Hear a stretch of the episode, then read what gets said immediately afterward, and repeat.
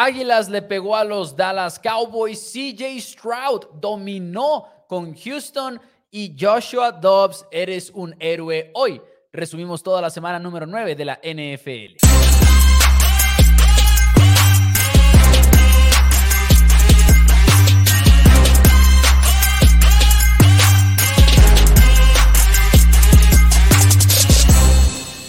Hola a todos, bienvenidos a Four Downs NFL en español. Mi nombre es Mauricio Rodríguez y como todos los días me acompaña mi hermano y coanfitrión Daniel Rodríguez para resumir la semana número 9 de la NFL porque damas y caballeros, vaya que tuvimos una jornada. Esta fue la semana. Y empezando en Alemania entre los Miami Dolphins y los Kansas City Chiefs, una vez más, decepciona a Tango Bailoa y compañía en contra de un rival ganador porque se van con cero puntos en toda la primera mitad. El problema es que Chiefs, a pesar de anotar en sus primeras 15 jugadas, las famosas escritas, no anotó más que 7 puntos más ofensivos el resto del partido.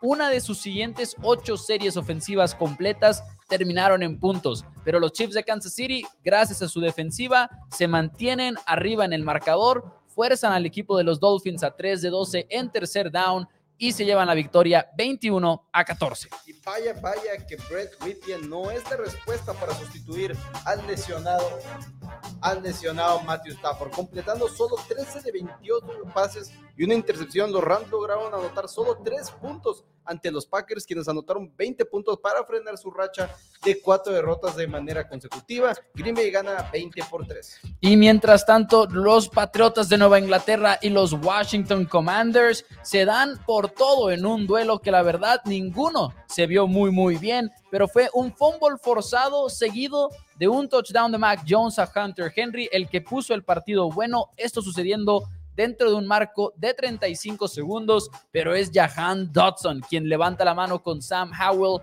para el touchdown más importante del partido y el equipo de los Commanders se lleva una gran victoria y Patriotas en una situación en la cual van 2-7 primera vez en, desde el 2007 con Bill Belichick, damas y caballeros, bueno, no, más bien eh, desde la era de Bill Belichick, perdón, 2-7, los Commanders 20, los Patriots 17 y CJ Stroud. Ese podría ser todo el resumen del tremendo duelo entre los Bucks y los Texans. Los Texans tomaban la ventaja al comienzo del cuarto cuarto. Bucks empataba el partido minutos después. Después Houston nos seguía con un gol de campo para tomar la ventaja por parte de su corredor, Derry Ogunbowale, aunque de modestia Pat McAfee, un corredor metió el gol de campo. Lo habíamos frenado. Mayfield conectaba con Kate Upton para anotar el touchdown que los pondría por enfrente con 49 segundos restantes y los Bucks se ponían arriba 37 por 33. Pero es cuando la leyenda de C. Stroud empieza a nacer y en apenas 39 segundos logra conectar con Tank Dell para el touchdown de la victoria 39 por 37. Stroud marca el récord de un quarterback novato con 470 yardas por pase en un solo partido. Y mientras tanto, en Cleveland, un partido en el cual Arizona decidió deshacerse de Joshua Dobbs, reemplazarlo con Clayton Toon, en lo que regresa Kyler Murray, fue exactamente lo que pensamos. Cero puntos para Arizona en contra de la defensiva de Cleveland, que por su parte termina anotando este equipo 27 puntos en lo que fue una paliza. El regreso de Deshaun Watson, relativamente prometedor, con dos touchdowns y cero intercepciones. Los Browns 27, los Cardinals 0. Y los Bears siguen con Tyson Baggen como su coreback titular por la lesión de Justin Fields. Y ahora les costó caro, porque si bien Baggen conectó dos touchdowns con Cole que mete en la primera mitad, termina lanzando el partido con tres intercepciones. Carr lanza dos pases de touchdown, uno de ellos al ala cerrada Taysom Hill, quien también lanza un pase de touchdown en el mismo partido para que los Saints ganen 24 por 17. Y mientras tanto, en Baltimore, quien anotó su primer touchdown como un miembro de los Ravens de Baltimore fue Odell Beckham Jr. El problema para Seattle es que no fue el único jugador con un touchdown en este partido, ya que los Ravens terminaron poniendo una gran paliza. Mark Andrews con 80 yardas, vimos a Odell Beckham con 56, a Isaiah Likely con 42 y lo mejor de este partido es que Mike McDonald lo vuelve a hacer, limita a un buen coreback y una buena ofensiva a menos de 7 puntos. Los Ravens 37, los Seahawks 3, 3.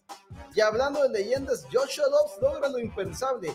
Jaren Hall, el quarterback novato, sale temprano del partido por una conmoción y Dobbs se ve forzado a jugar a pesar de literalmente no conocer el nombre de todos sus compañeros y de no haber entrenado con la ofensiva hasta el momento. Dobbs logra lanzar, logra anotar tres touchdowns, dos por la vía aérea, uno por la vía terrestre y en uno, en uno de sus pases de touchdown en los últimos 30 segundos del partido para que los Vikings ganen otro partido más, ahora 31 por 28. Y yo creo que el coreback seleccionado como el número uno del draft, Bryce Young, vio el calendario y dijo, es mi momento. Los Colts venían de permitir 37 puntos en cada uno de sus tres partidos anteriores y ahora podía él enfrentarlos, pero los Colts tenían otros planes, específicamente Kenny Moore, que tuvo dos intercepciones hasta la zona de anotación, dándole 14 puntos nada más a la defensiva. Panteras no pudo hacer mucho más que eso, ya que el marcador final fueron los Colts 27, los Panthers 13 y los debuts siguen siendo grandes esta semana porque los Raiders en la era post Josh McDaniels unos débiles Giants quienes todavía se pusieron más débiles a perder a, Daniel Jones, su coreback titular, por el resto de la temporada en el partido.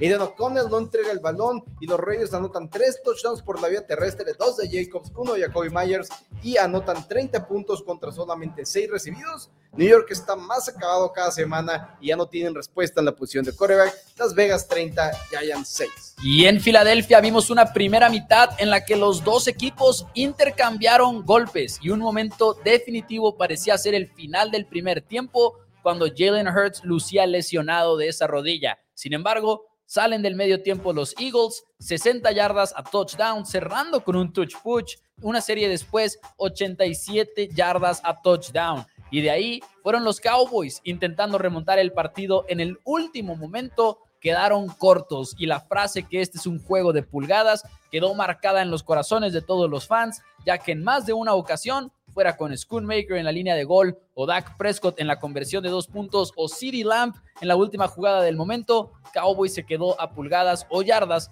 de ganar este partido. Los Eagles 28, los Cowboys 23. Y los Bengals continúan con su regreso a ser contenientes, ganando su cuarto partido en fila y tercero en contra un rival de calidad. Barrow lanza dos pases de touchdown y más de 340 yardas por aire, a pesar de que Jamar Chase tuvo un partido bastante callado y ahora fue el show de T. Higgins. Josh Allen anota touchdown por la vía terrestre, anota touchdown por pase, pero la ofensiva de Buffalo sigue viéndose bastante incompleta y lo positivo es para Buffalo es que Dalton Kincaid, su cerrada novato, atrapó 10 pases para 81 yardas. No es suficiente, los Bengals ganan el encuentro 24 a 18. Y hoy por la noche tenemos Monday Night Football. Los Chargers de Los Ángeles se enfrentan a los Jets de Nueva York estrenando nuevo horario para nosotros en México, así que vamos a tener un poquito más de tiempo entre nuestro programa y el programa y el, programa de Monday Night Football al final de cuentas. Así que bienvenidos todos al programa del día de hoy. Ya lo saben, como siempre, el programa de lunes se trata de abrir la línea telefónica, recibir sus llamadas en el 614-394-6721 y platicar de esta jornada número 9, que cuando estábamos platicando antes de empezar el programa, Dani, como que hubo muchas palizas, pero los juegos que iban a ser buenos juegos estuvieron buenos. Miami, Kansas quizás nos decepcionó que fue como que en un momento fue un equipo y luego en otro momento fue el otro, porque Miami tiene cero puntos en la primera, cero puntos para Chiefs en la segunda, pero 21-14 al final de cuentas. Ahorita vamos con la llamada. Cowboys Águilas se dan un tirote. Y Buffalo Cincinnati quizás sí fue muy disparejo, pero tuvo sus momentos. Y el último era Ravens en contra de los Seahawks, que también era como otra paliza. El juego bueno de los de la mañana y simple y sencillamente no fue este, nada competitivo. Pero tenemos llamada al tremendo Eliu Varela, si no me equivoco. Eliu, ¿cómo estás? Pues estoy contento porque a pesar de que perdimos, creo que el día de ayer fue un partido emocionante y creo que hace mucho no me emocionaba tanto por un juego de los Cowboys así. Este, fue una derrota, en mi opinión, diferente a las que sentimos normalmente, porque derrotas como la de 49ers sí te duelen y creo que te duelen más, porque jugaste mal desde el principio, y esta como quiera la pierdes sabiendo que peleaste, también un poquito frustrado, pues sin echar culpas, pero también con los árbitros y sabiendo que hubo errores puntuales que fueron lo que nos llevó a esta derrota y que si literal estuvimos a centímetros de haberlo ganado sí es un juego que se siente muy diferente que el de los 49ers, porque en el de los 49ers fue como un golpe en la boca en el cual te dijeron, no perteneces con nosotros. Y en este se siente un poquito diferente, al punto de que el diseño en la página de YouTube era la pregunta de si había jugado mejor Dallas y no en el sentido de quitarle mérito a Filadelfia, pero los mismos números como que te prestan a esa narrativa, ¿no? Eh, Cowboys termina este juego con 406 yardas en contra de 292 de Filadelfia. En tercera oportunidad, los dos equipos se van casi igual. Las entregas de balones nada más un menos uno para Dallas y ni siquiera es que haya sido una intercepción o un fumble o algo por el estilo. O sea, fue más bien esta, esta situación de los turnovers on downs y demás, eh, los castigos parejos, 10 y 10, touchdowns 3 y 4. En muchos sentidos se sintió como un juego muy parejo y sobre todo ya hablando de los momentos, Schoonmaker se queda a pulgadas de que le marquen el touchdown. De hecho, se lo marcan y luego lo quitan, que estuvo bien porque no era touchdown. y luego la conversión de dos puntos que le hubiera hecho un juego de un gol de campo con Dak Prescott. Si la mete, quién sabe si después Dallas anota el gol de campo y luego te vas a, a overtime. Muy seguramente basándonos en a dónde llegaron. Y, al final, no, ya ese es un Ave María, es diferente. Tres fumbles de Filadelfia, ninguno recuperado por los cabos, que los fumbles siempre decimos son de suerte muchas veces que los recuperes o no los recuperes, simplemente es donde bota un balón que es que tiene forma de ovoide, que no. Exacto. Entonces, eh, son cosas que simplemente no se acomodaron el día de ayer. Tú, tú lo sientes, y, también te hago la pregunta a ti, Eliu, ¿lo sienten como que Dallas jugó mejor que Filadelfia? O al menos jugaron parejo que Filadelfia o cómo vieron el partido de anoche? Eh, la verdad, en mi opinión, esto se sintió, o sea, y sé que iba a sonar demasiado llorón, la neta, pero se sintió como que Alan estaba jugando contra dos rivales, porque mal hacían algo y les marcaban penalti, pero de verdad, yo estaba súper contento de ver a Dak Prescott jugar como jugó ayer. Ah, este, yo creo que sí, de haber ganado, yo digo que fácil pudiera haber sido ya candidato a MVP y igual que la gente se deja guiar mucho por un partido, pero al menos esta semana hubiera estado en la conversación ya después hablamos. Este, pero realmente fue un partido que a pesar de la derrota, de cómo se ven las cosas, o sea, yo le veo muy esperanzador y yo de verdad creo que Dallas si sigue jugando así puede. ¿Tú cómo lo viste, Dani? Yo, yo veo el juego el cual creo que al final de cuentas los Eagles sí, sí entiendo que en tercera oportunidad se ve como un juego parejo en ese tipo de situaciones. Creo que al final de cuentas vemos un equipo de los Eagles que está más, está más completo en el sentido en el cual quizás como está coachado y como han jugado en los últimos años, porque sí, tercera oportunidad está parejo, pero si aumentamos y le sumamos la cuarta oportunidad, que creo que es importante en este encuentro, los, los Eagles se van 9 de 16 y los Cowboys se van apenas 9 de 20. Sí es donde igual y sale esa, eso último a reducir. Y la zona roja, el equipo de los Eagles tuvieron pocas posiciones donde realmente movieron el balón cómodamente. Lo ves en la cantidad de yardas, simplemente no fueron muchas posiciones efectivas de los Eagles, pero cuando fueron efectivas, fueron efectivas. Y terminan anotando los cuatro touchdowns y al final de cuentas, cuando anotas touchdowns, en lugar de estar anotando este goles de campo, es donde se ve la, la diferencia en el marcador. Pero lo sentiste parejo en ese sentido el juego. Lo siento parejo, lo siento parejo sin lugar a dudas, pero sí al final de cuentas, y lo siento parejo en lo cual yo creo en este momento, hoy por hoy, es el mejor equipo en la NFL, que son los Philadelphia Eagles. Mm. Están ahorita en una racha muy complicada de partidos, iniciaron con los Dolphins, ahora son los, fueron los Cowboys, los siguientes son los Chiefs, los Bills, los 49ers, los Cowboys de nuevo, son la racha de que tienen. Entonces, si Eagles sale con un 3-1 en los siguientes cuatro partidos que tengan, que tienen semana de descanso ahora. No, no sé qué, qué, le puede ser este, recrimar a los, a los Eagles. ¿Quiénes? Todavía se ve Jalen Hurst tocado. Esa sí, eso sí. Jalen Hurst no está bien y de todos modos lo están logrando. Y siguen dispuestos a usar el touch push a pesar de esa lesión, lo cual a mí me parece significativo. Yo estoy más o menos con el U en el sentido en el cual, mis respetos a Filadelfia, la verdad es que es un gran equipo el touchdown que meten con Devonta Smith en la zona de anotación en contra de Dayron Bland. Es un touchdown que no le puedes pedir más a tu cornerback, o sea, es un pase perfecto, es una recepción perfecta, es un gran equipo en ese sentido, Filadelfia. Creo que entiendo la motivación de los fans de Cowboys de decir, y la comparto, la verdad, de decir, pues pueden ganar estos juegos, ¿no? O sea, si dos cositas de las que salieron mal salen bien, Cowboys gana el partido probablemente. Lo único que sí me agüita, que sí me tumba un poquito el ánimo, es que esa división ya se ve muy difícil, ¿no? Va 5-3, Águilas va 8-1, dos de tus derrotas son dentro de la, de tres de tus derrotas, de hecho, son dentro de la conferencia, o sea, se ve muy difícil ya que Cowboys termine con el título divisional, lo cual significa que muy probablemente van a terminar siendo un comodín. todavía hay oportunidades, ya lo dijo Dani, es un calendario difícil, también Dallas tiene un calendario difícil, pero mi punto aquí principal es decir, eso es lo que más me, me, molesta al final de cuentas. Ahorita hablaremos un poquito más de lo de los referees, pero Eliu, ¿algo que quieras agregar? Sí, pues nada más agregar que realmente ayer yo, la neta sí me sentí hundido porque te ilusionaste, Machín, y más cuando antes de que, cuando avanzamos tanto y ya estábamos como de que a 15 o 20 yardas del touchdown y con bastante tiempo, ya después hubo el sack y se vinieron otros castigos que ya pues como que te baja la esperanza, pero como que te da un rush de adrenalina. Y de verdad es algo que me gustó y que disfruté mucho de los Cowboys este, pues el día de ayer. Espero que haya más partidos así en la temporada. Ojalá y más adelante ya en playoffs y ya ahorita nos la llevemos tranqui con muchas victorias. Y creo que sí, es cuestión de ajustar y ciertos errores que pues fueron los que nos llevaron a la derrota, como por ejemplo el drop de Michael Gallup, ya mencionamos lo de Dak Prescott y también ciertos errores pues que no fueron culpa de Dallas, entonces, pues eso es todo. Y pues ahora sí que a seguir leando. Y como siempre, go Cowboys. Eso es todo. Gracias, Eliu. Gracias. Y lo que sí, algo que me gustó que mencionó también fue el tema de Dak Prescott. Creo que tuvo un muy buen partido y creo que tú estás de acuerdo. En eso, 100% de acuerdo. Al final de cuentas fue, yo creo, el mejor coreback del partido, al menos en, en, este encuentro en específico. Pero te habíamos llamado a Octavio Gómez, seguramente también queriendo hablar un poquito de los Dallas Cowboys. ¿Qué tal, Octavio? Bienvenido al programa.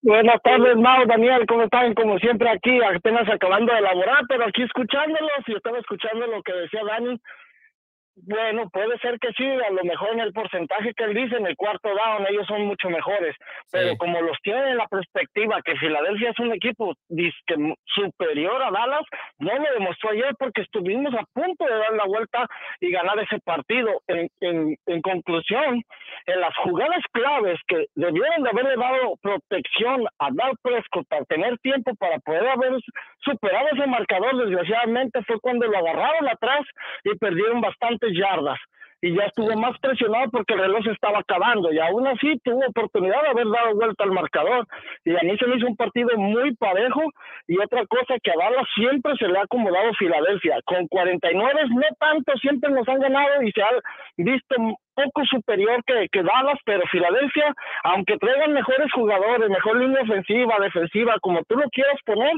siempre se le acomoda a Dallas para que sean partidos muy parejos y no se ve tanta la superioridad que mucha gente pregona o dice, e incluso está jugador por jugador, quizás se puede ver esa gran diferencia, pero eh, cuando juegan con Dallas no se ve esa superioridad. Muy de acuerdo con ese tema. Muy de acuerdo, lo más yo referente a la superioridad, creo que creo que no vas a tener un mejor partido de Dak Prescott que el que tuviste ayer en contra de los Eagles y sí se me hace que es en la mejor de las circunstancias de Dallas, no fue suficiente. Y en un partido en el cual... No creo que estas hayan sido las mejores circunstancias de Dallas. no creo, que, sean las mejores. La mejor circunstancia de Dak Prescott te la creo porque sí es uno de los mejores juegos que ha dado en su carrera. Pero Terence Steele permitió 12 presiones en este partido, que es una cantidad estúpidamente mala. Cuatro sacks, por cierto, de Terence Steele. Y luego tienes también varios momentos de castigos que ya hayan sido o no, ¿no? Ahorita, al final de cuentas, nunca le puedes echar la culpa al arbitraje en la NFL, en mi opinión. Hubo varias cosas que no me gustaron de cómo se marcó el partido, pero no voy a decir que es el motivo por el cual pierde Dallas, pero sí no creo que este sea la, mejor actuación que pueda darte Dallas, no creo. Para, mí es... Incluso no es excusa, porque, o sea, e, el arbitraje es para los dos equipos, no hay excusa, o sea, no, se puede marcar esto como una excusa. Para nada eh, o sea, separando todo eso, Dallas tuvo la oportunidad. El, el touchdown que no, que no se marcó, que no era, porque ya cuando vimos la repetición claramente no, no, no llegó el, balón a la línea de, de touchdown. Eso fue muy claro. Pero pero Dallas tuvo oportunidades, e incluso la jugada que Prescott arriesga el físico tratando de hacer el touchdown para poner más cerrado el partido que lo que lo detienen, él cayó aparatosamente y aún así se levantó. Ese, yo eso es lo que yo le digo a, mucha gente que lo critica, que él no es un coreback élite, él no tiene muchas muchas veces las culpas de las intercepciones, pero desgraciadamente van a su contabilidad porque son pases que son rebotados o se los sueltan sus receptores como ayer, él hubiera tenido un mejor porcentaje de pases y le soltaron cuatro o cinco balones, CD Lamb soltó uno clarísimo que pudo haber eh, ganado muchas yardas y poder salir de, una zona complicada. él fue uno de los que soltó varios balones, él soltó un balón ayer y así todo, tú puedes ir consecutivamente viendo cuántos balones sus receptores han soltado, como Galo también ayer soltó uno. Entonces, pues no se puede con eso. O sea, él hace lo que tiene que hacer, pero la gente no entiende eso. Ellos, ah, es que Presco, y que Presco, es que Presco no sirve. No, es que eh, no, Presco es el equipo. Es, desgraciadamente esto se juega en equipo y todos tienen que poner su pedacito o su granito de arena para que esto funcione. Eso sí. Octavio, muchas gracias por tu llamada. Te mandamos un saludo hasta allá.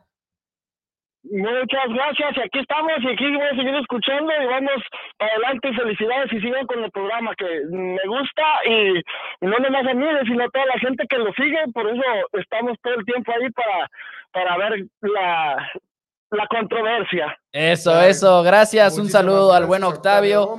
y sí, es, es, es, cierto el tema de lo de que es, la, es de las mejores actuaciones que vamos a tener de, de Dallas, yo pero creo, yo creo que es de la, yo creo que no vas a poder. Entiendo que Terrence Steele jugó muy mal, pero, pero así como jugó Terrence Steele muy mal, la línea ofensiva no jugó mal. Este tienes a CeeDee Lamb con 11 recepciones, 191 yardas. Mi único punto. Lograste frenar al equipo de los Eagles en muchas, muchas posiciones. El juego terrestre no estuvo bien. Ella Brown lo limitaste. Entonces, sí creo que como bien Terrence Steele jugó. Digo, ella Brown también lo limitaste porque tienes a Gilmore y a Bland. Y mi punto principal es: si fuera 49ers y hubiera tenido Dak este juego en contra de Niners, ahí sí diría yo, no, quién sabe si nos vaya a volver a ir igual. Pero Dallas domina ofensivamente hablando a la defensiva de Filadelfia. Dallas no le tiene miedo a esa defensiva porque lo hace todos los años. Va mueve muy bien el balón. Lo que sí, para mí es la división, etcétera. Eh, es un tema que, pues lamentablemente, se ve muy complicado ahorita para Cowboys. Pero a ver, tenemos otra llamada, no sé si del mismo partido o no, pero nos marcan desde Colorado, si no me equivoco.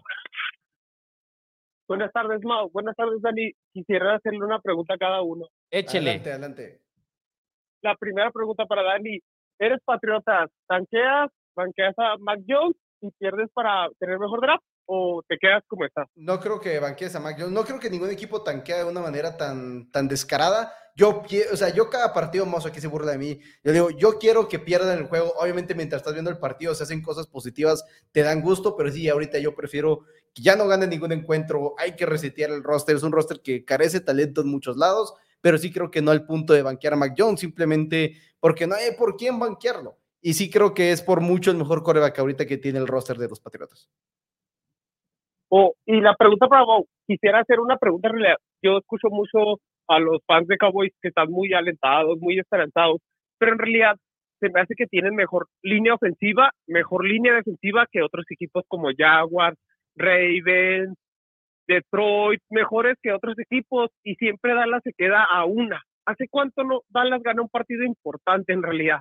Un partido donde demuestre que pues tiene el coreback, al coreback bueno, a un wide receiver número uno, a Micah Parsons que pues es una estrella que en ese juego para mí no se vio como el defensive player of the year.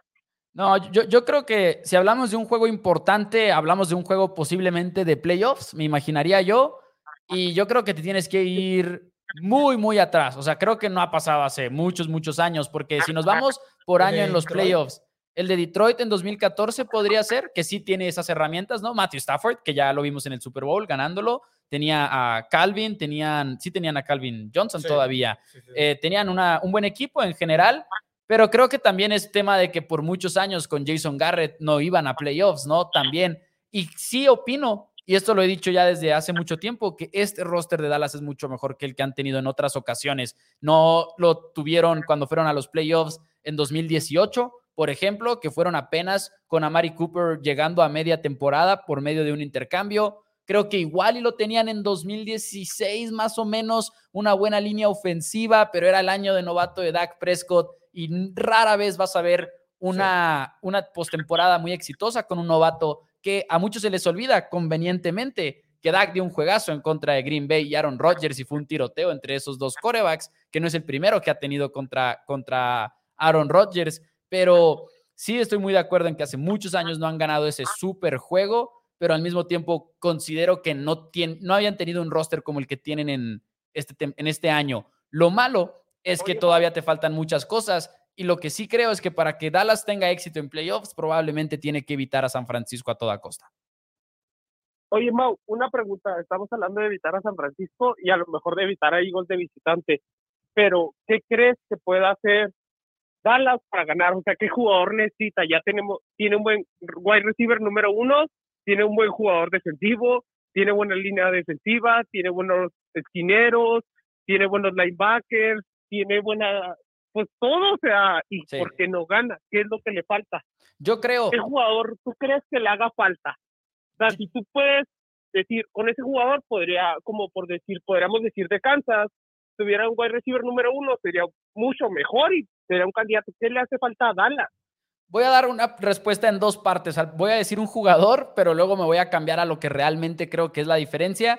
Pero, por ejemplo, si tuvieras a Trevon Dix en el terreno de juego, no tendrías a Jordan Lewis en el nickel, que para mí no es un problema así masivo como muchos creen, o sea, creo que no es lo que te va a costar los playoffs, pero sí te lo va a hacer mucho más complicado, ¿no? Preferiría tener a Bland por dentro y Trevon Dix por fuera, y tengo la mejor secundaria en la NFL posiblemente en esa discusión, pero sin él tienes una debilidad ahí en Jordan Lewis. Pero voy a ir un paso más allá y voy a decir lo que realmente necesitan, que no lo hicieron en contra de San Francisco, pero sí lo hicieron en contra de Eagles, es ese enfoque en dejar a Dak Prescott lanzar el balón en primer down, en segundo down, ser agresivos por lo general y buscar a CeeDee Lamb constantemente. No lo hicieron en contra de San Francisco, les costó muchísimo, lo hicieron en contra de Filadelfia y fue un juego cerrado, de visita y repito, si dos, tres cositas salen diferentes o hasta una, Cowboys gana ese partido. O sea, sí por un lado digo evitar a San Francisco a toda costa, pero si tienes que visitar a Filadelfia en los playoffs, Dallas tiene una oportunidad y no voy a dejar que digan que no, vayan, en pocas palabras, Dallas tiene una oportunidad, pero San Francisco es diferente. ok, Dallas siempre ha tenido una oportunidad. Todas las oportunidades que ha jugado en playoffs tiene oportunidad en realidad, porque es un gran equipo. Lo que muchos alegamos en contra de Dallas es que es un gran equipo, juega bien, pero no gana. O sea, no claro. tiene manera, aplaza a rivales fáciles y los hace ver como si fueran un equipo superlativamente Dallas pero se enfrenta a un rival de calidad y pierde. O sea, eso es lo que dudamos. Claro, y le toca a Miami, le toca, le, toca Detroit, le toca Filadelfia otra vez, le tocan como cuatro juegos donde tú qué crees que sea su récord. En realidad, se enfrenta, mira, a Detroit. Sí, diciembre está, está Detroit Es de visitante, es de local. Se enfrenta a Miami de visitante, se enfrenta a Buffalo de visitante y Eagles de local. ¿Cuál crees que es el récord? Yo creo que me voy a pegar más o menos al 11, al 11 victorias que había pronosticado al inicio de la temporada. Me siento bien más o menos con ese pronóstico. Sí creo que le pueden pegar a Seahawks en casa, creo que le pueden pegar a Águilas en casa, creo que lo vimos ahora con esta semana. Digo, y, repito, esos son pronósticos que tenía desde el inicio de la temporada, ¿no? Que se iban a dividir la serie. Lo dije incluso el jueves ahora que me fui con Filadelfia. Eh, creo que le pueden ganar a Buffalo, que honestamente no se ha visto tampoco muy bien que digamos. Es una jornada bastante complicada, pero te mandamos un saludo. Muchas gracias por la llamada y, gracias por el apoyo, por supuesto, también. Dale, Mau, buen día. Gracias. Nos vemos. Por último, agregaría que de esos juegos que tienen oportunidad en playoffs, probablemente siempre ha sido por Romo y por Prescott, pero pues bueno, en fin. Bueno, pasemos a otros juegos, nos por otros grandes partidos, sin lugar a dudas. Y yo creo que nos tenemos que ir porque ahorita están, acaban de comentar cómo los Cowboys igual y no terminan de verse bien en contra de equipos buenos, pero en la misma semana en la que los Chiefs pues terminan ganándole al equipo de los Miami Dolphins, la misma ah, semana que los Ravens se ven imparables, la misma semana que los Bengals vuelven a ganar, los Jaguars nomás no ganaron porque están en semana de descanso, los Miami Dolphins pierden su tercer partido en contra de equipos con marca ganadora y, y en un juego en el cual hicieron un buen ajuste, por así decirlo, en la segunda mitad, porque vas abajo 21-0. Realmente el quedar 21-14 fue un juego en el cual de repente estuvieron vivos. Viene también por parte de un fumble, de parte de, Patrick Mahomes en zona roja, donde los Dolphins tuvieron una ofensiva rápida. Pero el equipo de los Dolphins, yo sé que vamos a hablar un poquito más a fondo de estos este, durante la semana, de qué son realmente Miami. Pero creo que vuelven a marcar una gran, gran duda porque no solamente, o sea, antes del, antes del medio, después del medio tiempo del partido, en 10 cuartos en contra de equipos de marca ganadora, su, su récord, su marcador era de 100 puntos contra 37 anotados. Realmente no se están viendo bien No. en contra de equipos de marca ganadora y, se han, y han aplastado equipos malos, los han destrozado, pero al mismo tiempo, si quitas esa victoria de 70 puntos en contra de los Broncos, tampoco es como que se, se sigan viendo súper wow. Ahí no sé, porque creo que si filtras ese juego de las estadísticas de eficiencia, de todas maneras, Miami va a ser uno de los mejores, incluyendo estas derrotas. Ya no sé qué tanto. No, creo que sí, creo que si lo haces lo van a conseguir, pero porque realmente han sido un equipo muy eficiente, incluso en estos partidos en los cuales han batallado, que obviamente es un problema y no es en lo más mínimo justificando a, a Miami. Han sido equipos, han sido juegos en los cuales han fallado en tercer down. 3 de 12 se fueron en contra de Chiefs en Alemania. En contra de Filadelfia se fueron 4 de 11 en tercer down y en contra de Buffalo se fueron 3 de 10 en tercer down. Y así como yo siempre lo he manejado tanto para equipos buenos y equipos malos, tercer down es muy volátil, ¿no? O sea, creo sinceramente que ahorita Delfines no es uno de los favoritos en la americana porque no ha terminado de arreglar algunos cuantos problemas, pero creo que tampoco es que sean un fraude en el sentido en el cual es un mal equipo y ya no tiene para no, subir no, no, pero tiene noviembre y tiene diciembre para ajustar esos pequeños detalles y probablemente ser un mucho mejor equipo cuando llegue el momento de los playoffs. Más no es seguro porque no lo hemos visto todavía. Como un denominador en todos estos juegos, sin embargo, las jugadas explosivas con Tyreek Hill no han sido las mismas. En cada uno de estos partidos han sabido frenar a Tyreek Hill y digo, son buenas defensivas, lo que sea de cada quien, sobre todo porque a Buffalo lo enfrentaron antes de que se desmoronara por completo la Sí, fue, defensiva tem- fue temprano en el partido. por lesiones en la temporada. Eh, Filadelfia tiene buena defensiva, Buffalo, eh, perdón, Chiefs tiene muy buena defensiva, ya lo sabemos. Así que sí es preocupante el tema de Miami. Yo creo que si volteas a ver las razones principales por las cuales han batallado, también sale a tema la línea ofensiva, que ha tenido sus detalles esta temporada 2023. Lo irónico para mí de este partido en contra de Chiefs de Kansas City es que lo que se vio bien fue la defensiva. Lo que sabíamos que era muy malo la defensiva de Miami la habíamos estado pintando como esta unidad que es pésima, que es pésima, que es pésima. Ya regresó Jalen Ramsey, que eso obviamente es muy positivo para ellos, pero creo que hasta ese punto eso es prometedor para el equipo de Miami, ¿no? Que tuviera este una buena actuación en contra de Kansas City. Fue el touchdown inicial de los Chiefs, que son en las primeras jugadas, que son Sí. las escritas, que ya vienen planeadas y todo. Después de eso, una serie más que rindió puntos ofensivos para Chiefs, porque los otros siete fueron de un touchdown defensivo allá Sí, en que- Frankfurt. Que, que había un comentario por aquí al inicio del programa que hay- haya sido como haya sido, eh, Tyreek Hill sigue siendo grandes jugadas para los Kansas City. Le siguen Porque sí, pagando ahí por debajo. Le- le siguen pagando, logró el touchdown. Hablando de, y hablando un poquito de Kansas de este partido. El año pasado, Chiefs se vio como si nada con la ausencia de Tyreek Hill. No, no exactamente como si nada, porque obviamente nadie se vería de esa manera, pero no lo extrañaron. Este año lo están extrañando. Y están extrañando a Juju Smith-Schuster más de lo que lo deberían de estar Sí, extrañando. lo.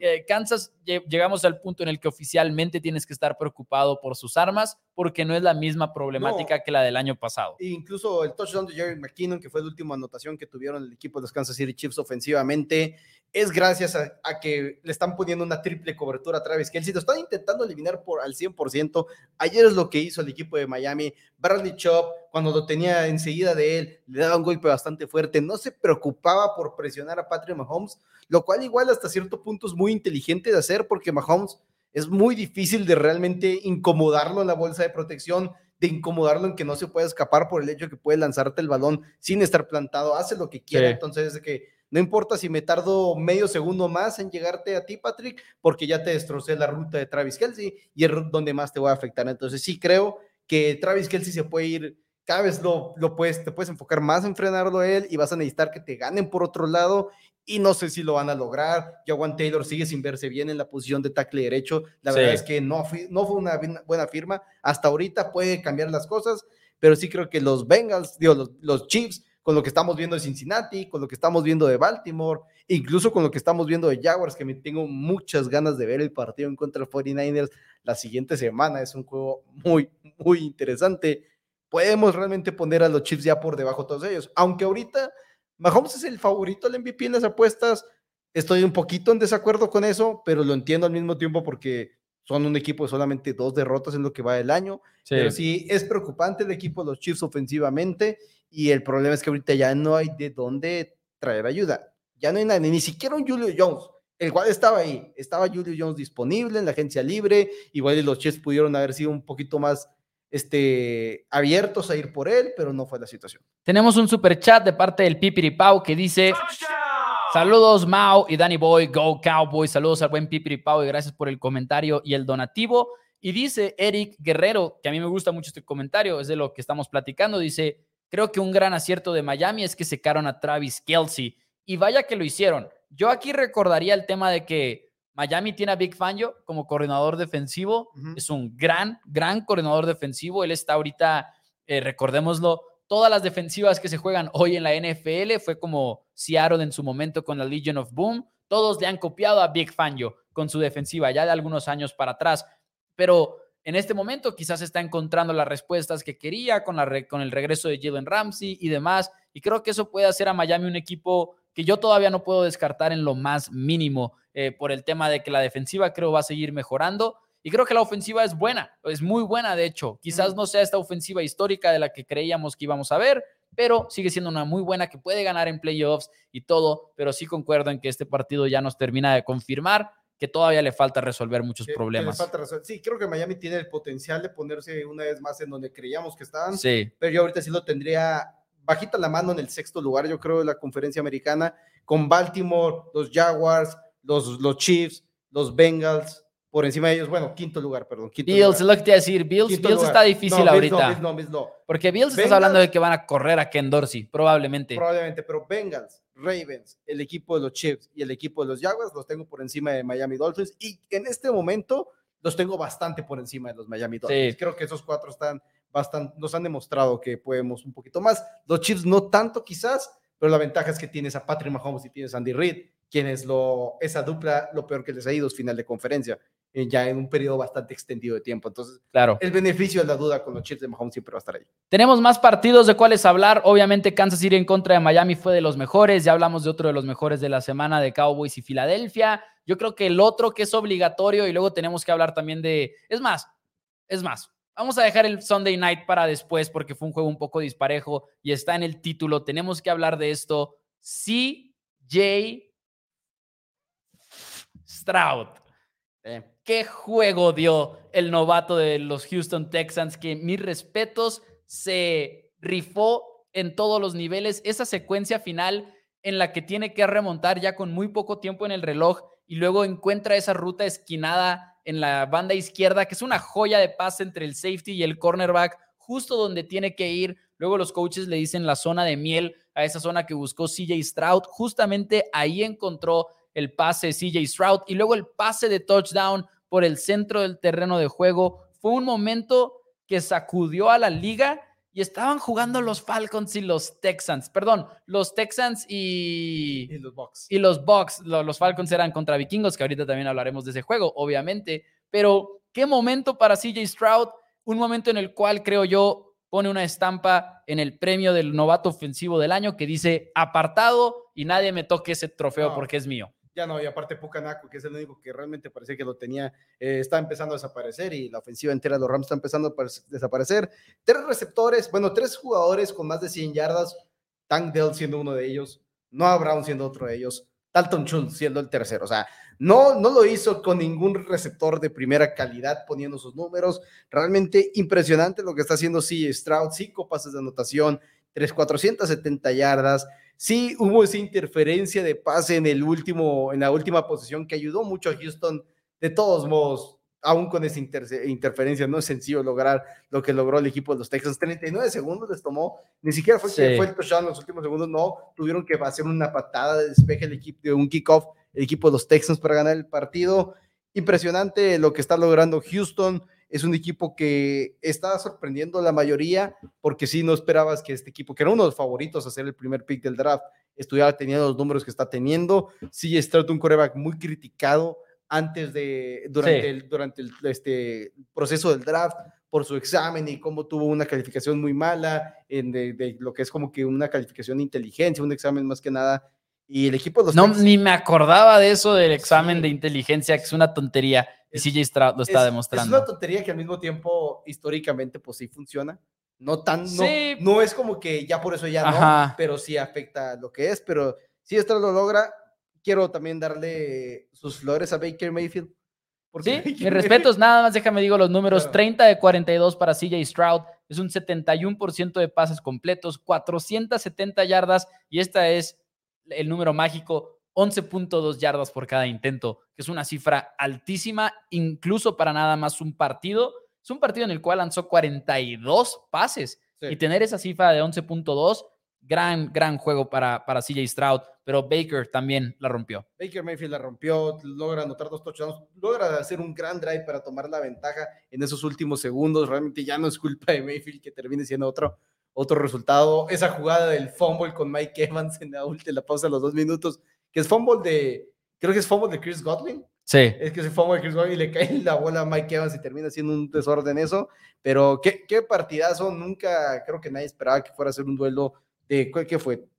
40, no, 76 puntos anotaron. 39-37. 76 puntos, hubo cuatro cambios de liderato, un gol de campo de un, de un corredor también. Estábamos O sea- viendo el juego y era como que, ok, Box Texans es el juego de la semana. Cuando estábamos viendo Chiefs Sí. Miami, estábamos viendo Dallas Filadelfia, Bills Bengals en la misma semana y este fue el juego de la semana, Así es, Ahora, probablemente. Valentín Ramírez dice que Texans, este caballo negro para la AFC, caballo negro de colarse a los playoffs.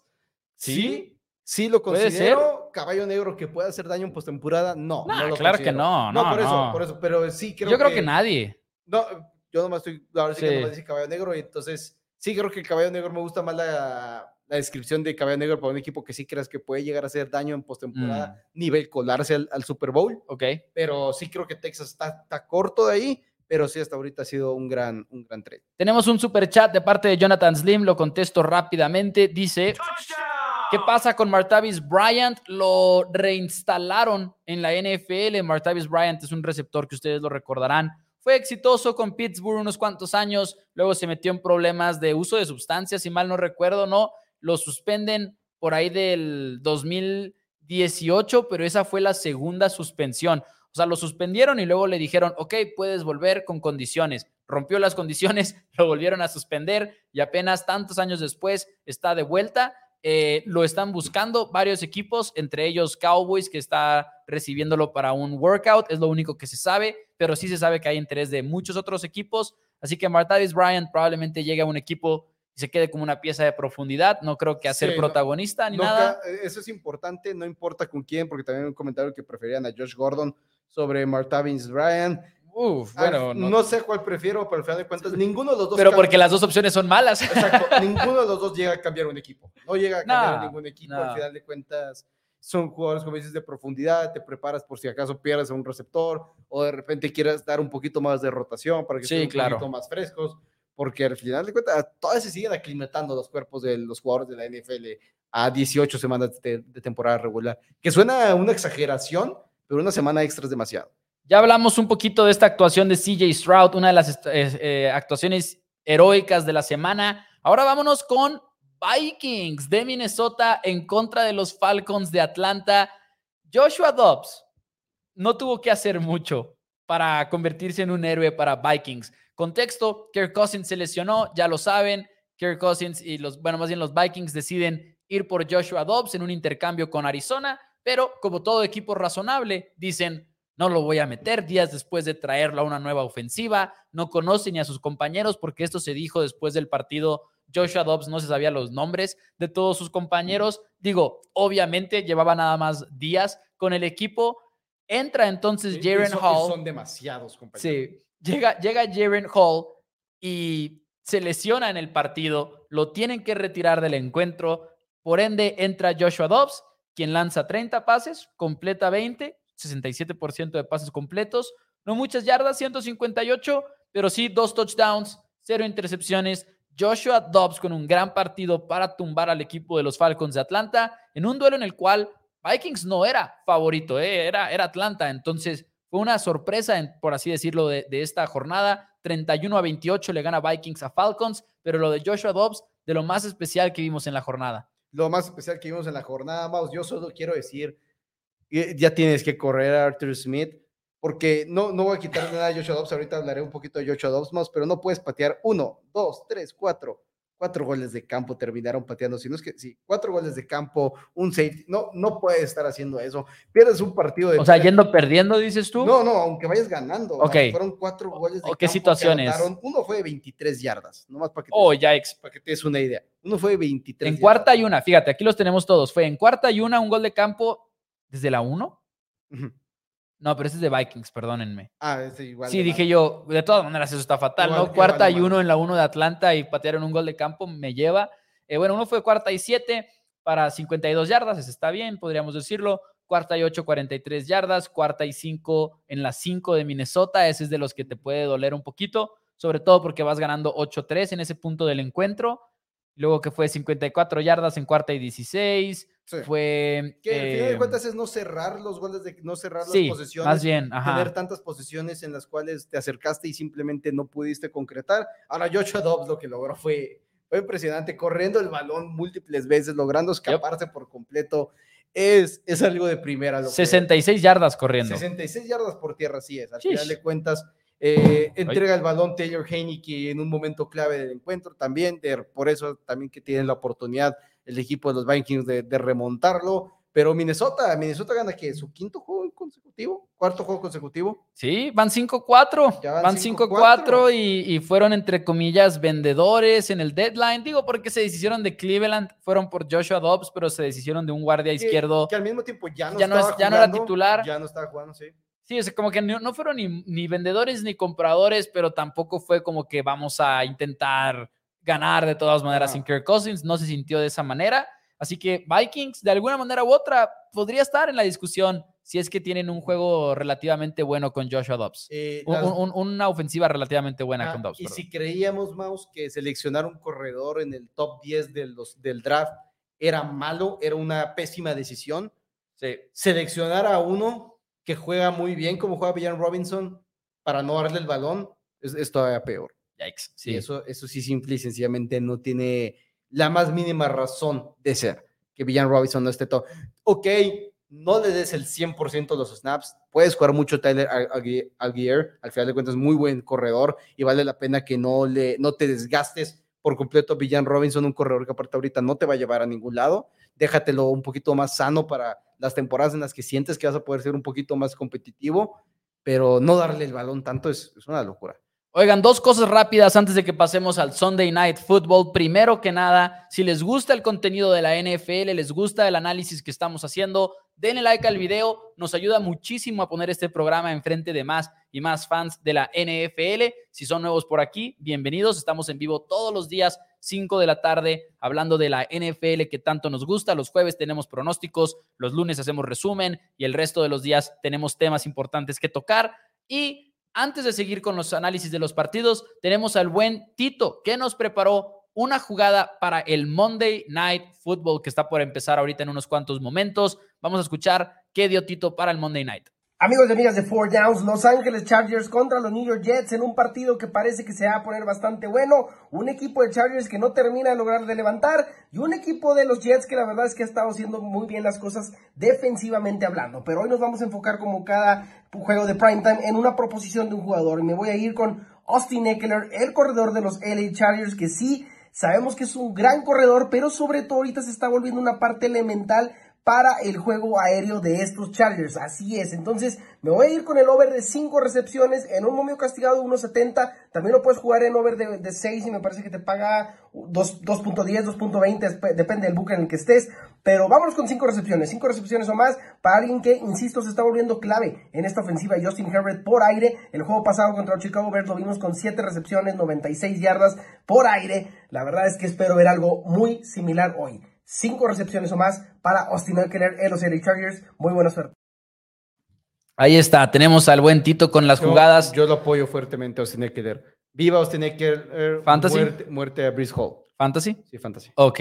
Eh, tenemos otro partido, otros partidos de los cuales hablar, pero yo creo el más importante de todo, de todos, Buffalo en contra de Cincinnati. Se enfrentan en el Sunday Night, mismo escenario en el cual sucedió el tema de Damar Hamlin hace un año, eh, hace poquito menos de un año porque fue más tarde en la temporada. Recordemos que era esta super pelea por el primer sembrado. Hamlin no juega porque ha estado inactivo la mayoría de la temporada, pero de todas maneras, un juego de suma importancia en el cual Buffalo vuelve a decepcionar. 24 a 18. No es que pierda el equipo de los Bills, es que otra vez te quedas con, el, con la pregunta de qué está pasando con esta ofensiva, porque todo se ve difícil y tienen buenas estadísticas, pero todo se le complica a los Bills.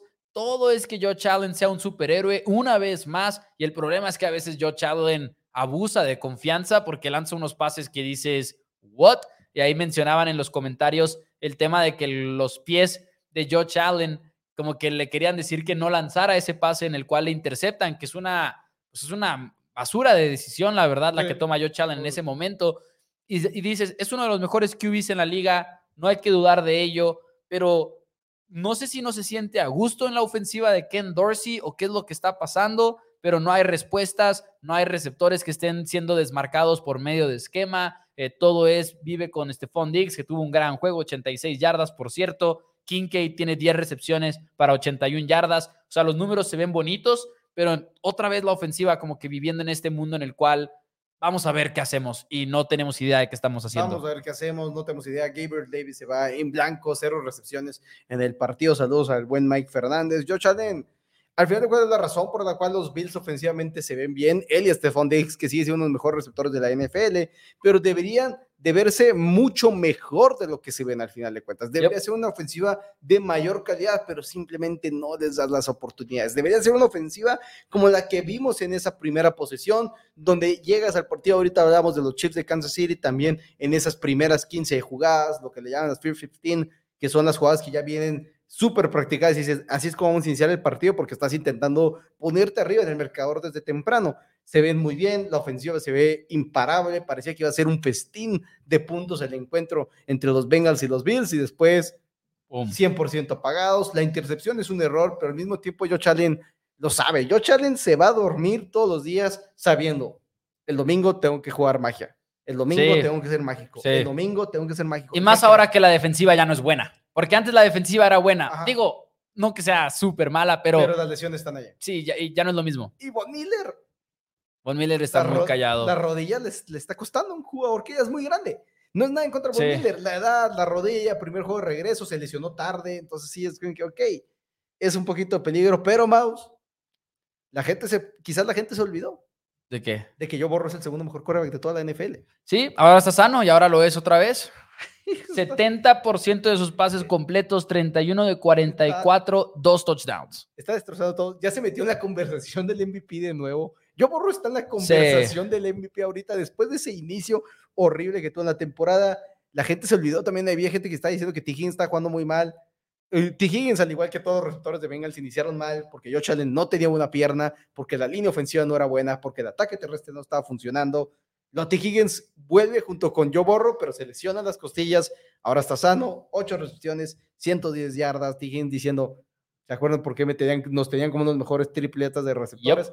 Creo que es un equipo, sinceramente, que ahorita lo tengo junto con Ravens y los Eagles como los mejores tres equipos de la, NFL en, en, general. Para como están jugando, es fácil tenerlos ahí, estoy de acuerdo. Obviamente su tema es este, superar la, el mal inicio que tuvieron dentro de la división, más con cómo se está viendo Ravens, que ahorita platicaremos de eso, pero se ve bien el equipo de los Bengals. Eh, T. Higgins 110 yardas, eh, había hablado Joe Burrow de que le quería dar más el balón a este receptor, y una vez que lo empieza a hacer, es como que todavía más complicado parar a un equipo de Bengals que también tiene a Jamar Chase. Así que un problema ahí para el resto de los equipos. Saludos. Se llevó semejante golpe. Sí, saludos por cierto a Omar Antonio que dice, siguen mis Bengals hacia arriba, a pesar de que Bills tenga bajas, mis Bengals van por buen camino, 100% en lo correcto. Yo creo que como fan de Bengals tienes que ver a Joe Burrow jugar bien y dices, soy candidato al Super Bowl. Siempre y cuando Joe Burrow esté jugando a este nivel, son, lo, son. Es a lo que nos referimos cuando hablamos de corebacks élite y que nos referimos a que probablemente hay tres de esos en la liga. Exacto. Es, es un equipo que sí entiendo que la división es muy probablemente que no va a ser difícil que lleguen a, a, ganarla por el hecho que ya perdieron tres juegos divisionales. Pero yo borro es un de que le confío ganar tres juegos de visitante eh, para llegar al, Super Bowl. De hecho, lo ha hecho. Exacto. De hecho, eh, siendo específicos, ¿no? Ya lo hemos visto hacerlo. que digo, no hay problema, lo puede volver a hacer porque digo, realmente es ese coreback. Perdón, pero mi yo interior no va. me voy a despertar a las 3 de la mañana si no digo esto. También mucha ayuda de la defensiva en esos playoffs. No quiero hacer sonar que nada más fue por Joe Burrow tres intercepciones contra Tannehill también ayudaron a llevarlos hasta donde los llevaron. Simplemente no me puedo ir de aquí como Sí, quedando a entender que todo fue Joe Burrow en esos playoffs, porque no lo fue, pero en un sentido positivo, creo que es una de las mejores actuaciones defensivas que le hemos visto a Bengals, que es de lo que más he tenido dudas también de Cincinnati, como que sí han tenido bajones en ciertos niveles en la defensiva, pero bueno, antes de irnos, cosas que no queríamos que se nos quedaran en el tintero, Baltimore aplasta a Seattle y es el segundo juego en el cual Baltimore se enfrenta a una buena ofensiva. Detroit hace unas cuantas semanas, en esta ocasión Ravens, con, perdón, Seahawks con Gino Smith, Tyler Lockett, Jackson Smith en Jigba, neutralizados, no hicieron nada en contra de Ravens. Tres puntos en todo el juego, mete 37 Lamar Jackson y compañía. Ravens se ve como uno de los mejores equipos en la americana. Hoy por hoy podrías decir que lo son, que son el número uno en la AFC. Realmente pueden tener ese argumento. Chiefs es más como que el miedo de Patrick Mahomes querer decir que son el número uno, porque en pocas palabras no lo han sido. El número uno lo ha sido Baltimore.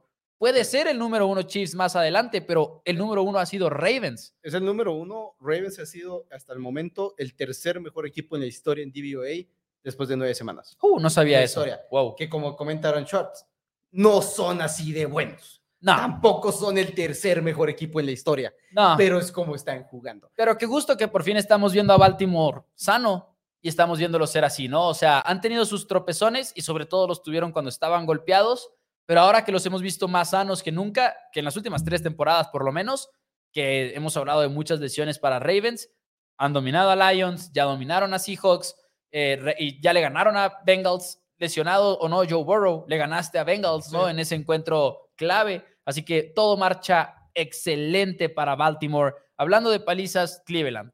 Cleveland nos da una paliza, pero no más de Ravens, aparte Gus Edwards, Ah. Keaton Mitchell, el juego terrestre está empezando a dar frutos, lo cual es importante. Y Todd Monken se ve bien en el juego aéreo. Todd, Todd Monken se ve en el juego aéreo, OBJ cada vez se ve un poquito más en química con este con Lamar Jackson, se ve sano, no se ha lesionado, lo cual es positivo. Sigues teniendo a Mark entonces un equipo que todavía puede subir.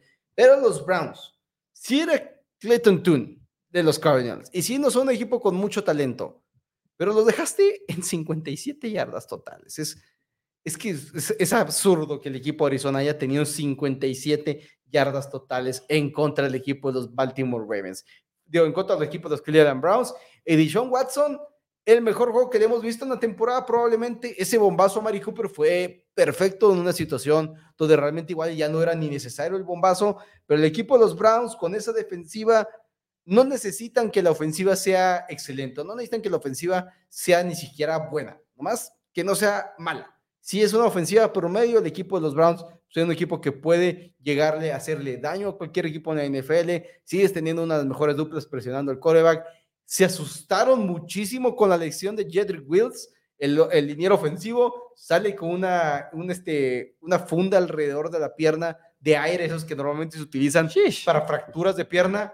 Fue una lesión de MCL, y ni siquiera fue un desgarre, fue un esguince. Y Jedrick Wills va a volver en la temporada, lo cual increíble, muy buenas noticias para el equipo de los Cleveland Browns, sin lugar a dudas, pero se siguen viendo bien y en este momento, Mouse, los cuatro equipos del norte de la americana ahorita estarían en playoffs. Yep. Ahorita, creo que si ganan los Jets hoy, sacan a uno, si no me equivoco, pero, estoy seguro. pero ¿cómo se llama? Pero ahorita los cuatro equipos están dentro de playoffs. Que ahí las sorpresas Steelers, porque sabíamos que Cleveland iba a ser bueno, sabíamos, digo, teníamos miedo de que no lo fueran, porque Cleveland, pero Bengals sabíamos que iba a ser bueno, Ravens sabíamos que iba a ser bueno, Steelers es como que esos no son tus amigos, pero, pero de todas maneras siguen sorprendiendo. Ahora 20-16 ganando en Thursday Night Football.